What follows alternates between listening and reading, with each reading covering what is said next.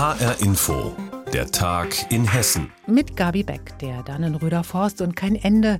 Auch heute hat die Polizei ihren Großeinsatz dort fortgesetzt und die Aktivisten ihre Proteste gegen die Rodung ebenso. Und damit auch klar ist, dass sie auf keinen Fall wollen, dass der Danny, wie sie ihn liebevoll nennen, gerodet wird, waren sie fleißig und haben in der Nacht die gestern von der Polizei geräumten Barrikaden ganz schnell wieder errichtet. Dieses und noch viel mehr hat unser Reporter vor Ort Klaus Bradella beobachtet und meinem Kollegen Dirk Wagner im Gespräch erzählt. Ja, heute ist es ruhig. Das heißt also zumindest sind keine Steine geflogen, auch keine Pyrotechnik. Aber besitzen insgesamt nach Polizeiangaben so um die 50 Aktivisten wieder hier in den Baumhäusern beziehungsweise so lose in den Bäumen gewissermaßen auf kleinen Plattformen an Seilen, an Stricken, die sie sich gebastelt haben. Und ein Teil, ein geringer Teil im Grunde genommen von denen sind mittlerweile von der Polizei von den Bäumen geholt worden. Ich schätze mal so um die zehn, knapp zehn werden es sein. Das heißt also, die Polizei kommt nur doch relativ langsam voran an in diesem Bereich, in dem die Aktivisten auf den Bäumen so hängen. Dann kommen die Baumhäuser, da wird es ein bisschen komplizierter noch, aber ich befürchte, aus Sicht der Polizei zumindest, dass sie bis zu diesem Punkt gar nicht kommen werden. Und wenn es morgen denn weitergehen soll, das hat die Firma Deges schon gesagt, dass am Wochenende auch hier geräumt und gerodet werden soll, wenn das möglich ist, zumindest beim Roden, dann wird es weitergehen und dann wird die Polizei möglicherweise vor der gleichen Situation wieder wie heute Morgen stehen, dass nämlich dieser Bereich, der gestern freigeräumt worden ist, dann wieder wieder besetzt ist von Aktivisten. Also die lassen nicht locker, die wollen die Polizei hier auf jeden Fall aufhalten. Das heißt, nur weil es da heute ruhiger ist, im Moment ist das kein Zeichen dafür, dass die Gegner ihre Proteste jetzt irgendwie zurückfahren. Nein, nein, überhaupt nicht. Also die Aktivisten sind in großer Zahl hier im Wald nach wie vor und es gibt eine ganze Reihe von weiteren Protestaktionen, die heute im Laufe des Tages geplant sind. Eine Demonstration von Fridays for Future, die wird jetzt hier in wenigen Minuten am Dannenröder Forst erwartet. Von Stadt Allendorf sind die jungen Leute hierher gelaufen. Allerdings ist das noch eine relativ geringe Zahl. Eben sagte ein Polizeisprecher, das sind so um die 30, 40 Leute. Man hatte mit einigen mehr gerechnet. Es sind aber noch weitere Aktionen in Hessen heute auch geplant, unter anderem anderem in Maulbach. Da ist ja auch äh, der Wald schon ein Stück gerodet worden für diese Autobahn. Da gibt es auch viele Gegner gegen dieses Projekt in dem Ort selber. Und diese Leute wollen heute Nachmittag auf die Straße gehen, weil die sind nämlich dann künftig, wenn diese Autobahn fertig ist, umzingelt von Autobahnen. Einmal führt die A5 in relativ kurzem Abstand dort vorbei und dann kommt noch die A49 dazu. Das heißt, da wird dann der Lärm wahrscheinlich erheblich zunehmen. In Kassel ist heute etwas geplant, ein Laternenumzug und nicht nur in Hessen, sondern auch bundesweit. In München, in Nürnberg, in Gera und auch in Köln wollen Demonstranten auf die Straße gehen und sich dem Protest gegen dieses Projekt hier anschließen. Da sehen wir schon, dass das längst eine bundespolitische Dimension bekommen hat. Jetzt gibt es aber auch Leute, die auf diese Autobahn hoffen, weil bei denen jeden Tag Laster durch den Ort poltern und die sagen, ist doch super, wenn die irgendwann dann auf der Autobahn landen, dann haben wir Ruhe. Haben die Gegner der A49 denn Verständnis für diese Position? Ja, die haben Verständnis insofern, dass sie sagen, also die Leute sind natürlich belastet und das teilweise auch schon seit Jahrzehnten, aber sie sagen andererseits, wenn denn jetzt noch eine neue Autobahn, wenn neue Straßen gebaut werden, dann hat es in der Vergangenheit immer dazu geführt, dass es noch mehr Verkehr angezogen hat. Und Aktivisten bzw. Autobahngegner, die schon seit Jahrzehnten gegen dieses Projekt hier kämpfen, die ja hier in der Region wohnen und auch Bürgerinitiativen initiiert haben, die sagen, es gibt eigentlich eine bessere Möglichkeit, eine bessere Trasse, die umweltfreundlicher ist, dann wenn man den Verkehr von Stadt Allendorf über Marburg letztlich führt und dann braucht man eben hier diese Wälder nicht zu roden, so wie es im Augenblick geschieht und auch geschehen ist. Und es gibt auch die Überlegung, dass man sagt, Leute, ihr habt euch überhaupt noch nicht überlegt, was das dann zukünftig bedeutet, wenn diese Autobahn hier gebaut ist. Dann gibt es nämlich in den Orten, die sich eigentlich Entlastung erhoffen, zusätzlichen Ziel- und Quellverkehr, weil die Leute dann über diese Straßen dann hier an die Autobahn Autobahnen kommen, zu den dortigen Auffahrten und dann gibt es nochmal mehr Verkehr. Also die befürchten, dass es überhaupt keine Beruhigung geben wird in den Orten, die sich jetzt eigentlich diese Entlastung erhoffen. Proteste gegen den Ausbau der A49 im Dannenröder Forst. Klaus Bradella hat seine Eindrücke geschildert. Coca-Cola hat ein Abfüllwerk in Liederbach im Main-Taunus-Kreis. Seit Oktober nun ist bekannt, dass der Konzern den Standort dort schließen möchte, den einzigen in Hessen übrigens. 380 Mitarbeiter sind betroffen und sie wollen das nicht so hinnehmen. Heute gab es eine Betriebsversammlung und eine Protestaktion. Nina Michalk war für uns vor Ort. Coca-Cola kennt nur ein Gesetz, den Profit. Alle! Coca-Cola muss in Liederbach bleiben. Rund 250 Mitarbeiter stehen vor dem Werkstor in Liederbach im Taunus und lassen ihrer Enttäuschung und Wut freien Lauf. Man weiß ja nicht, wie es weitergeht. Man hat Familie. Nach 48 Jahren am Standort dann so eine Maßnahme. Ne? Wir sehen das ja alles als Profitgier und die Aktionäre glücklich zu machen. Mein Vater war auch 50 Jahre im Unternehmen. Andere sind mit Muttermilch, ich mit Coca-Cola groß geworden. Ich fühle mich beschissen, leer. Ich weiß nicht, wie es weitergeht mit uns und enttäuscht alles, alles. Vor fast 50 Jahren hat Coca-Cola das Werk gegründet. Statt ein Jubiläum kommt nun der Stillstand. Das Unternehmen will sich auf wenige und dafür größere Standorte konzentrieren.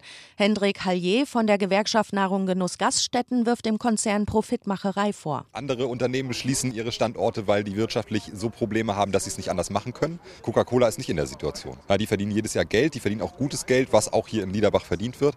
Und dementsprechend gibt es erstmal wirtschaftlich keinen Grund, hier den Standort zu schließen. Auch Betriebsrat Imdad Erkan wünscht sich mehr Verantwortung von dem US-Konzern. Eine Schließung trotz schwarzer Zahlen versteht er nicht. Coca-Colas neue Strategie macht für ihn keinen Sinn. Der Markt ist gesättigt. Was wollen Sie noch expandieren? Wenn Sie expandieren wollen, warum stoppen Sie eine Anlage und verkaufen die? Das ist wie so ein Leichenschmaus, äh, die jetzt äh, bei uns treibt. Eigentlich wollte der Getränkekonzern den Standort in Liederbach vergrößern, es fand sich aber kein Grundstück. Der benachbarte Landwirt wollte nicht verkaufen, die Grundstückserschließung in der Nähe eines Wohngebietes hat eine Bürgerinitiative verhindert. Ihr gehört Uschi Lesemann an. Coca-Cola hat also Wiese um Wiese zugekauft, alles zubetoniert und sich bis an die Straße ausgebreitet.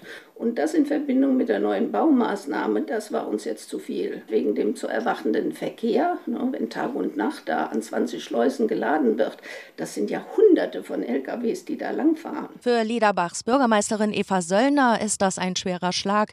Coca-Cola ist hier der größte Arbeitgeber. Liederbach ohne Coca-Cola, das ist kaum vorstellbar. Liederbach und Coca-Cola, das war die letzten 40 Jahre eine Einheit, kann man sagen. Und für viele Bürger, genau wie für mich, ist es unvorstellbar, dass Coca-Cola nicht mehr hier sein wird und irgendwann die Coca-Cola-Dose, die ja am Ortseingang weithin sichtbar ist, einfach abgebaut wird. Der Konzern will mehr als 200 Mitarbeitern einen Arbeitsplatz im Rhein-Main-Gebiet anbieten. Ein paar Dutzend sollen nach Karlsruhe gehen. Ende 2021 soll das Werk dann endgültig geschlossen werden. Betriebsversammlung bei Coca-Cola in Liederbach. Nina Michaik hat für uns berichtet. Das indonesische Künstlerkollektiv Ruan Grupa aus Jakarta wird die Documenta 15 im Jahre 2022 leiten. Zurzeit sind sie in Kassel, um Stadt, Land und Leute genauer kennenzulernen und sich für ihre Arbeit inspirieren zu lassen. Ruan Grupa setzt vor allem auf den Kollektivgedanken. Jeder soll und kann an der Entwicklung von künstlerischen Ideen teilhaben. Mein Kollege Pablo Diaz hat die Gruppe in Kassel getroffen. Die Documenta 15 soll sich nicht nur an jene Menschen wenden, die sich sowieso für Kunst interessieren. Vielmehr will Juan Grupa mit seinem künstlerischen Konzept eine Vielzahl von Interessierten ansprechen. Auch soziale und künstlerische Initiativen und Gemeinschaften auf lokaler Ebene wollen sie einladen. Grundlage dafür ist der indonesische Begriff Lumbung. Lumbung bezeichnet ein kollektives Sammelsystem, in dem jeder etwas einbringt und je nach Bedarf auch wieder mitnimmt. Der Architekt und Ruang Grupa-Mitglied Iswanto Hartono. Lumbung means uh, rice barn in Indonesian terms, and it's very interesting for us as uh, because it's part of our culture. Lumbung heißt im Allgemeinen Reisscheune. Es ist Teil unserer Kultur. Wir praktizieren das tagtäglich in den Städten und Dörfern und das wollen wir auf die Dokumenta übertragen. Vielleicht assoziieren dann die Leute das anders als wir. Aber für uns ist es sehr wichtig, in Verbindung zu stehen mit der Gesellschaft, mit den Menschen. Das alte Kaufhaus Sportarena in der Nähe des Fridericianums in Kassel ist die erste Wirkungsstätte von Rohan Gruppa. Dort sollen Ateliers für Künstler und Arbeitsräume für die Mitarbeiter der Dokumenta entstehen. Eigentlich sollten dort bereits in diesem Jahr Ausstellungen und Symposien stattfinden. Aber Corona hat alle Pläne zunichte gemacht. Auch der Kontakt zu den Künstlern leidet. Man kann sich nur virtuell austauschen. Projekte können nur übers Internet präsentiert werden. Andrea Linnenkohl, Generalkoordinatorin und Teil des Artistik-Teams der Documenta, ist dennoch optimistisch. Wir haben ja das Glück, dass wir nicht diejenigen sind, die in diesem Jahr eine äh, Ausstellung präsentieren mussten. Also ich, wenn ich da zum Beispiel an die Manifesta denke in Marseille oder die Berlin Biennale, die ihre Konzepte ändern mussten, von denen können wir ja auch viel lernen. Die sehr schlimme Situation, die wird sich in 2022 sicher verändert haben. Also ich, wir werden damit umgehen können. Wir werden uns anpassen. Wir nehmen es einfach mit, so wie es jetzt auf uns zugekommen ist. Und ich hoffe sehr, dass auch Leute von außerhalb natürlich nach Kassel reisen können. Pablo Diaz über Ruan Grupa, die die Documenta 2022 leiten wird. Wenn ein Hobby zum Beruf wird, das ist eine Traumstory, die sich so manch einer wünscht. So geschehen in Kassel. Thomas Corella erzählt uns nun die Geschichte vom Aufstieg eines kleinen Hobby-Imkers zu einem anerkannten Honighändler. Gerade packt Victor Hernandez Geschenkkörbe fürs Wintergeschäft mit Honig, den seine Bienen im Sommer gesammelt haben. Zum ersten Mal haben die Leute mehr bestellt, als er im Lager hat. Hernandez kann das allein nicht mehr bewältigen. Er hat jetzt sogar Mitarbeiter, sehr ungewohnt für ihn. Das ist mir anfangs tatsächlich auch nicht ganz leicht gefallen. Also das Ganze ist ja aus dem Hobby heraus entstanden, wo es ja Spaß macht, jeden Handgriff selber zu machen. Aber ähm, ab einer gewissen Menge braucht man da einfach Hilfe und ich bin ganz dankbar dafür, dass ich da auch gute Leute gefunden habe. Vor zehn Jahren hat Victor Hernandez mit zwei Bienenvölkern angefangen, auf dem eigenen Dach zum Ausprobieren. Erste Ernte 50 Kilo Honig immerhin für den Marktverkauf. Bald reicht ihm das aber nicht mehr. Der 43-Jährige sagt selbst von sich: Ich spinne ganz gerne, ja, und drehe auch dieses Projekt einfach immer ein Stückchen weiter und gucke, wo es hinführt und äh, ja, weiterentwickeln. Das macht mir Spaß, weiter gestalten. Deshalb setzt Hernandez bald auch einige Beuten erst auf die Stadthalle, dann auf das Dach des Staatstheaters in Kassel und die Bienen sammeln von dort aus tatsächlich den besten Honig Hessens. 2012 und 2014 wird er dafür mit dem Staatspreis ausgezeichnet und er wird professioneller. 2016 macht er seinen eigenen Honigladen auf. Das zahlt sich schließlich aus. Letztes Jahr wirft Hernandez statt Honig zum ersten Mal Gewinn ab. Aktuell erntet er von seinen Bienen schon 8000 Kilo Honig im Jahr. Genug für Supermarktfilialen. Dann wirft Corona das Projekt zurück. Tatsächlich war es so, dass wir unseren Laden im März schließen mussten und ich Befürchtung hatte, dass wir Umsatzeinbußen haben würden, dass ich die Mitarbeiter nicht weiter beschäftigen könnte. Aber dank einiger Unternehmen hier in Kassel, die dann zum Beispiel äh, Präsentpakete an ihre Mitarbeiter im Homeoffice geschickt haben und das war für uns eine ganz direkte Unterstützung, die war für uns Gold wert. Deshalb ist Victor Hernandez mit dem Honig-Hobby, das er zum Beruf gemacht hat, weiter glücklich. Für ihn eine Fügung des Schicksals. Wenn das Hobby so gut funktioniert, dass es zum Beruf wird, Thomas Corella hat uns die Erfolgsstory eines Imkers erzählt. Und das war der Tag in Hessen mit Gabi Beck. Mehr News aus Hessen immer auch auf hessenschau.de.